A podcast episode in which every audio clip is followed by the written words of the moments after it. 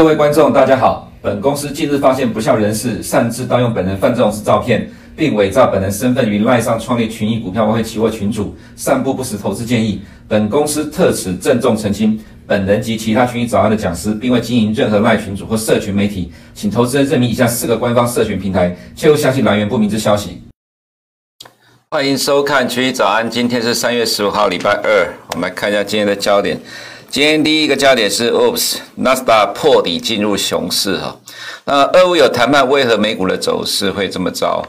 呃，在今天凌晨的收盘，欧洲股市，德国跟法国还甚至是上涨了。那美股反而是在呃开盘之后，呃，尤其是科技股一开盘就是下跌的了，哈，就是逐渐的走弱，一直到欧洲股市收盘之后呢，一路的往下杀。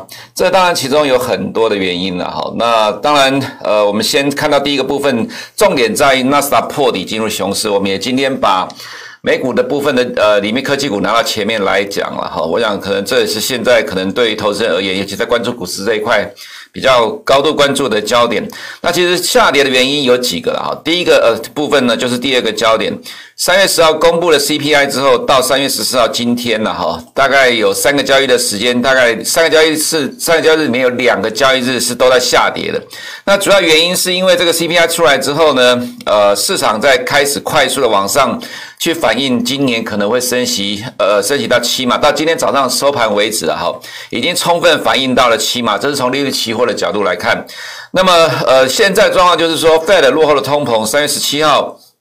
升一码也意味着未来必须要加速升息，为什么会是在呃 CPI 公布之后的这个礼拜五跟礼拜一呢出现这样的一个情况呢？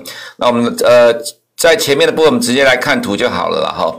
呃，这个是我昨天呃秀出来的图了哈，那当然没有花太多时间来解释，重点在于。这个图是美国的企业获利 S&P 五百的企业获利预估每一季的年增率。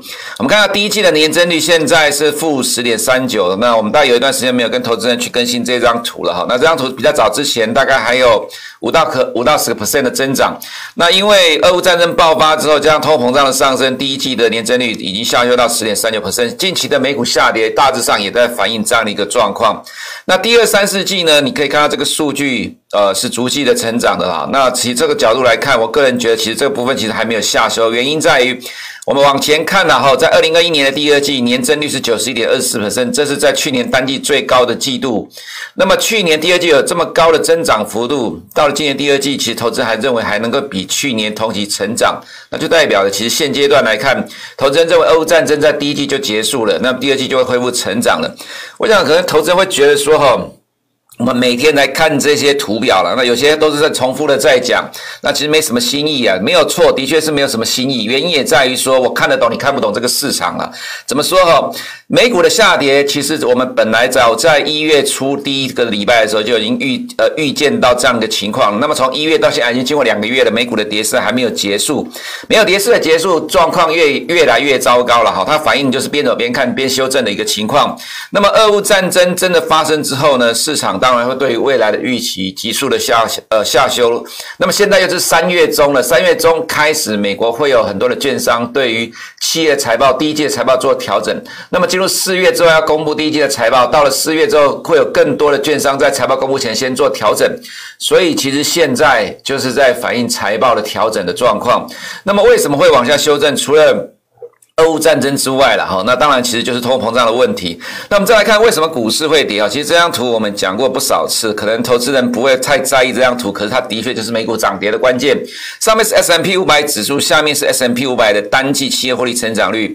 我们可以看到，二零一五年到二零一六年当时候的新市场的危机呢，呃，只有在二零一五年跟二零一六年两次的升息，可是这个升息它其实会非常缓慢的。当时候耶伦一直在不断的告诉市场说，我们升息是有耐心的，我们要等待状况明。朗之后才会升息，他告诉你的是，Fed 对市场是非常友善的哈，所以当时候的股市是缓步慢慢的垫高的走势，在二零一九年这个地方呢，企业获利零成长或者是小幅衰退，美股还能涨，原因是在这个地方降息，也就是说，股市的上涨如果有如果没有 Fed 的支撑的话，那基本上哈这个基础是比较薄弱的，更何况是在有利空的时候，尤其或者是在经济下滑衰退的情况。那么现在的情况就是在三月十七号的 FOMC 这次升息已经大致上至少确定是一码了，但是呢，也因为什么哈？我们来看一下呃这个 CPI 的部分哈，先看 CPI，那这这些的原物料价格的走势哈，大致上我们之前都说过了，这是影响 CPI 上涨的原因。那么来看到七月份的 CPI 呃对不对？二月份 CPI 公布之后呢，我们就看到另外的其他的预估的数据，今年的 CPI 到年底之前大概只会跌破。呃，七个 percent，这就让什么？未来的 Fed 在如果假设万一 Fed 呃这个欧战争一旦结束的话，未来可能会有一次或多次 FOMC 要升息两码这样的情况，所以这个不确定性其实是往后延的，让市场投资人觉得压力更大，而且是通膨在今年底之前不太可能会压到两个 percent，这个持续会延续到明年的上半年至少。所以这个不确定性的时间会拖得更长，那这个不确定拖得更长呢，就会造成未来二三四季的获利预估，未来还会再继续的被往下修正了哈。所以我们可以看到最最近的这些金融市场反应，像两年期、五年期、十年期的通膨预期呢都往上涨，尤其是在长年期的快速往上窜升，都在反映这样的一个情况。那么利率期货今天到了一百七十六个基点，就是市场预期今年最少升息七嘛，这个是原先在。呃，上一次的这个 FOMC，还有呃一月份的 F 的 CPI 公布之后，市场马上就已经直接去反映到今年会升级七码预期，后来又掉下来了。那这一次已经超过了，这是今年以来最高的状况。而且这个升级七码，我们认为还要继续往上推升了，因为毕竟通膨现在比市场预先预期还要来得更高。所以我们看到两年期的公债殖利率是大涨，十年期公债殖利率是大涨。所以其实今呃这两天的下跌啊，哈，对美股这两天的下跌，它其实反映的是来自于 CPI。还有这俄乌战争带来的这个 CPI 的更加的冲击，那么对于未来的企业获利成长的下修所造成的结果，但这个企业获利成长下修的同时呢，没有办法，美国的中央银行它必须要压制通货膨胀，而没有办法去支撑美国经济，所以就会造成现在市场情绪在修正。那么来看一下股市的部分，好，当然还有另外第三个因素就是中国的科技股、网络在网络科技股在美国的 ADR 暴跌了哈，我们可以比对一下。下面是 FANG Plus 有十档股票，它领跌的股票在最近几天都是百度跟阿里巴巴。今天百度呃跌了八个 percent，阿里巴巴跌了十个 percent。那上面是四档大型的美国科技股，跌幅还比这小一点的哈。这其实在呃比较早之前的这一段的时候，其实也是呃这段的下跌的时候，也是由 ADR 去影响到部分的美国科技股的走势。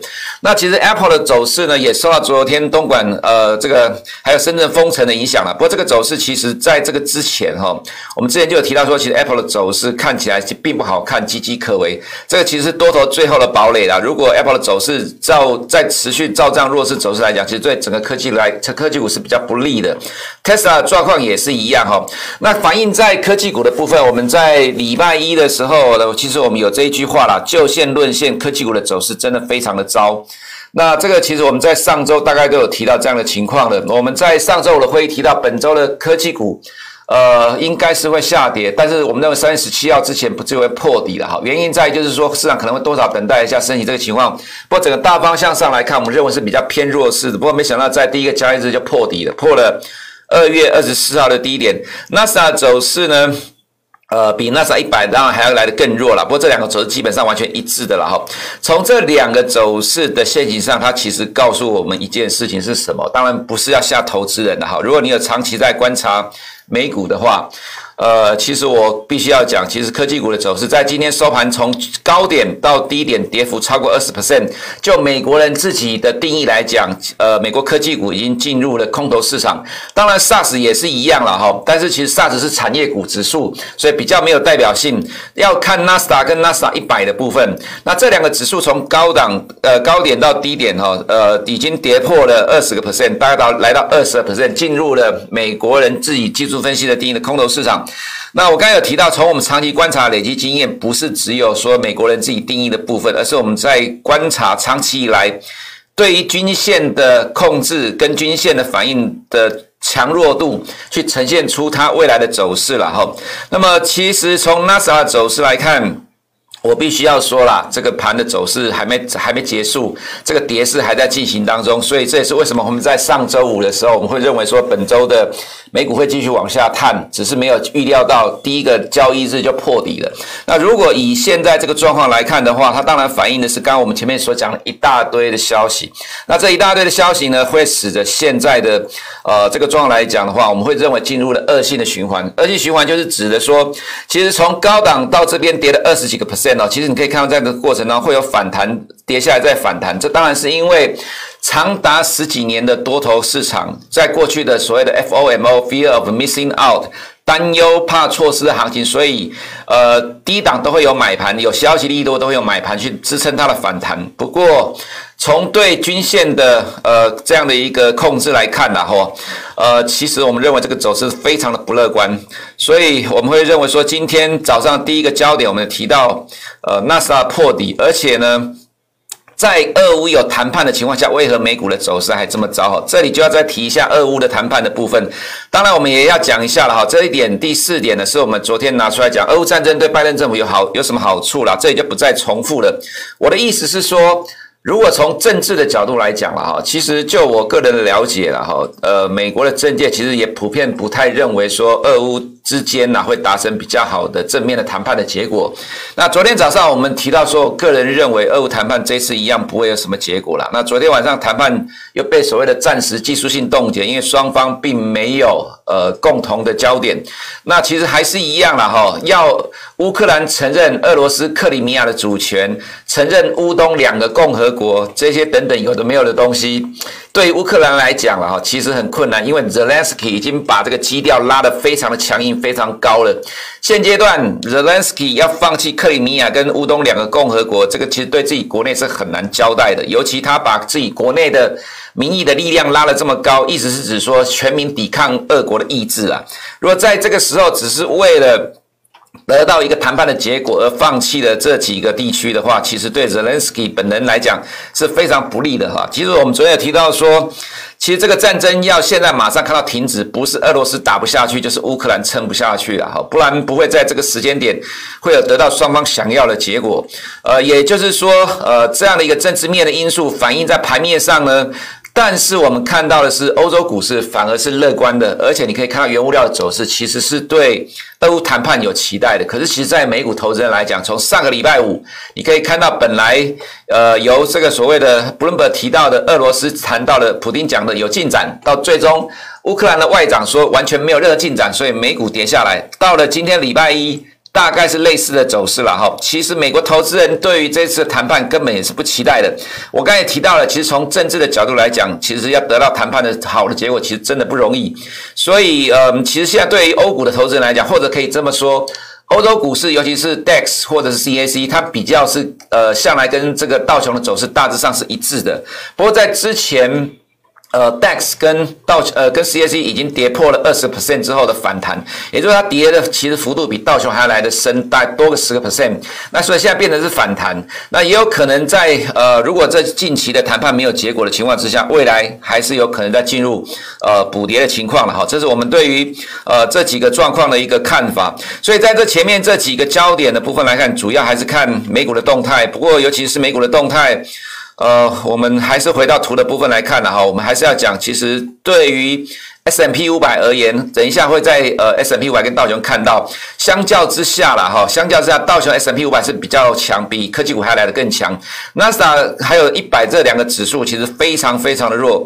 如果从历史上的呃多次的跌势的观察来看的话，目前的纳斯达跟纳斯达一百其实正在走过去历史上出现跌势之后，呃，就两百天均线挑战失败之后的一个状况，所以我们认为，呃，投资人其实还是多方的部分了哈，必须要去提高警觉。那么再来就是第五点的部分了哈，JP Morgan 在呃昨天晚上提发出一个报告说，中国网络行业不可投资，这个很有趣哦。那我看到那篇的文章里面提到说，这个是近期四十家外资券商。看好中国股市之后的里面第一家开始翻空中国股市了哈。其实我们早在呃去年到今年年初都一直看衰港股跟 A 股，到没有目前为止没有改变。今年年初百分之七八十的外资券商一面倒的看好 A 股，认为 A 股因为位阶低的关系会有行情。事实证明全部都破底了哈。再来就是。深圳跟东莞的封城了哈，这是因为新冠肺炎疫情爆发的关系，还有腾讯再传被巨额的罚款，所以造成昨天的港股 A 股重挫，那也把呃这个 A 股的部分呢带下来哈。另外一个是纳斯达中国金融股指数呢，今天早上跌了十二 percent，连续三天暴跌了十个 percent，退市压力笼罩中国 ADR。我记得从去年的下半年，我们就一直在讲，我们认为到二零二三年之前，港股大概是没有搞头，原因就是在于二零二三年之前，大概会有一些中国公司 ADR 要下市了哈。那在呃现在的三月份，这几过去几个交易日出现这样的讯息之后，中国的 ADR 重挫，香港科技股也重挫，大致符合我个人之前的看法了哈。再来就是新兴市场教父 Mark Mobius 呢，他提到说，美国制裁会是中国股市面临最大的风险。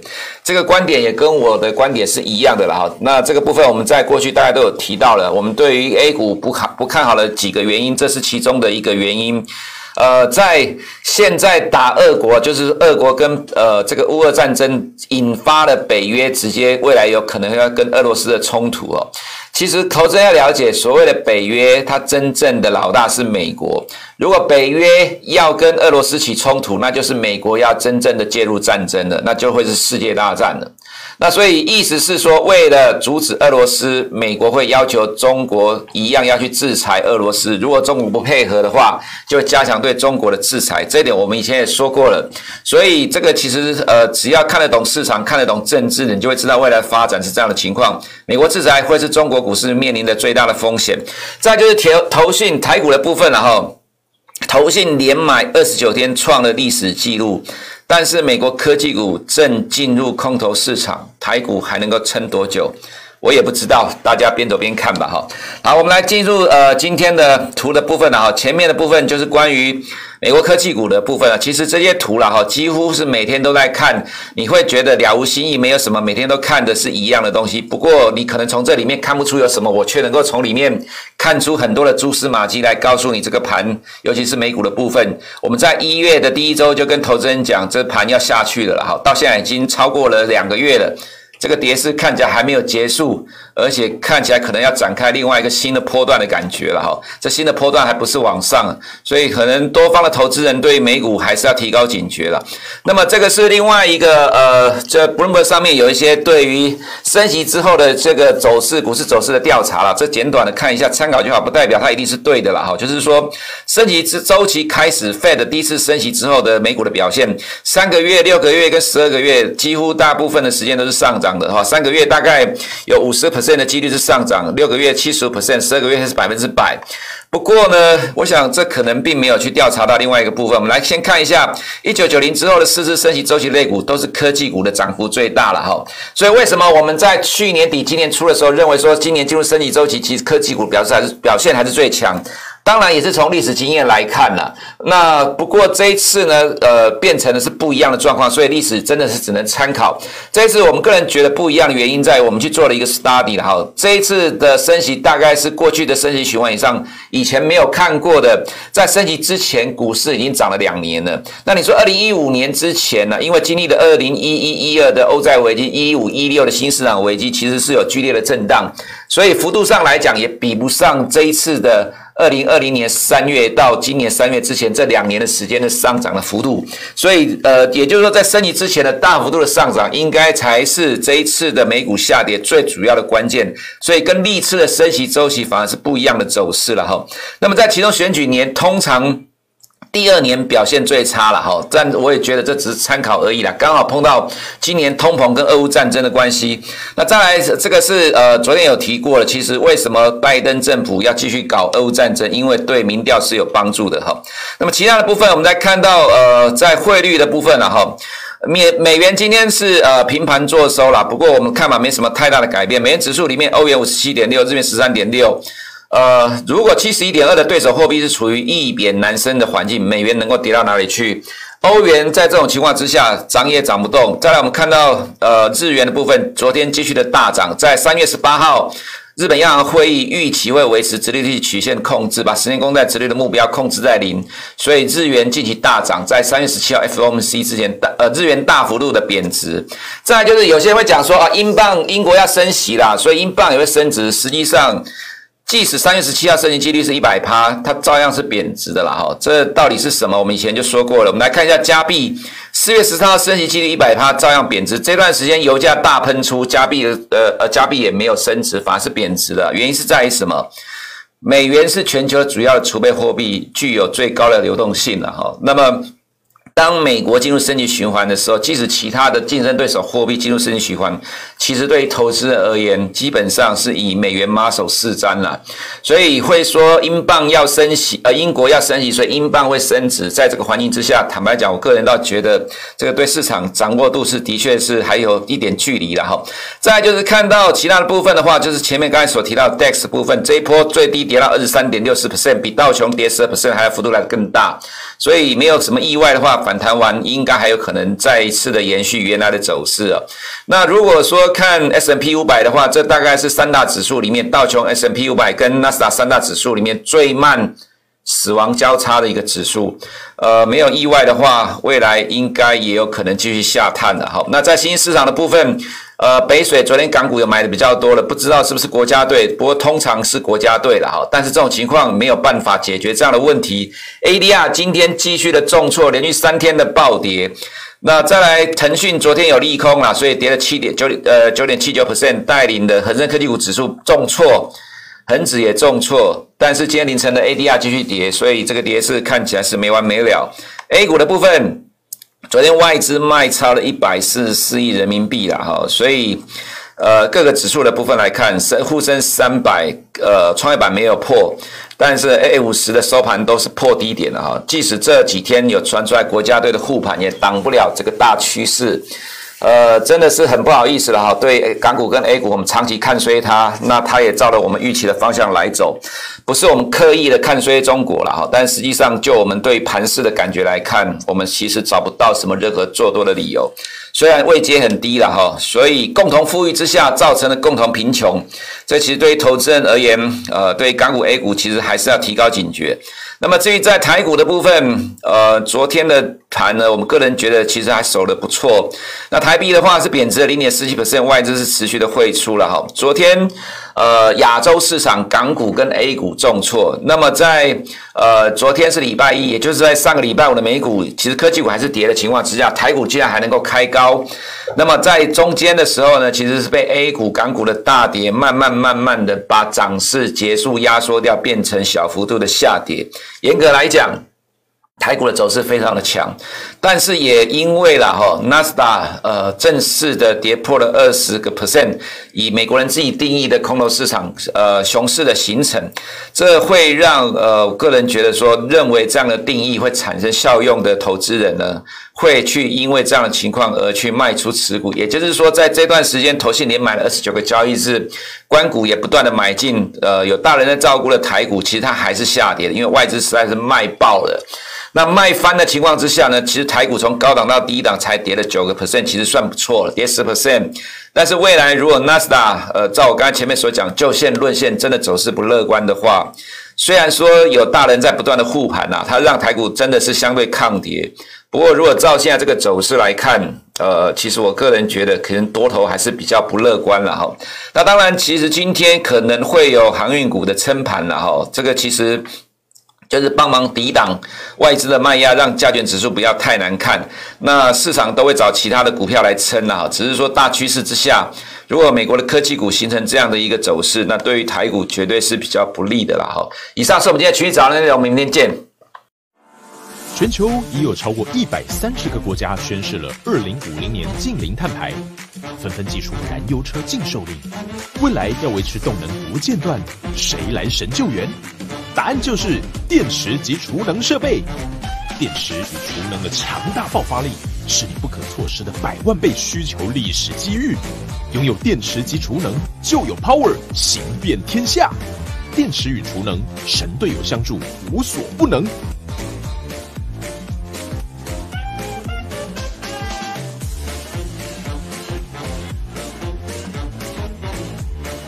断电，得电池者赢天下。零零九零二中信电池及储能 ETF。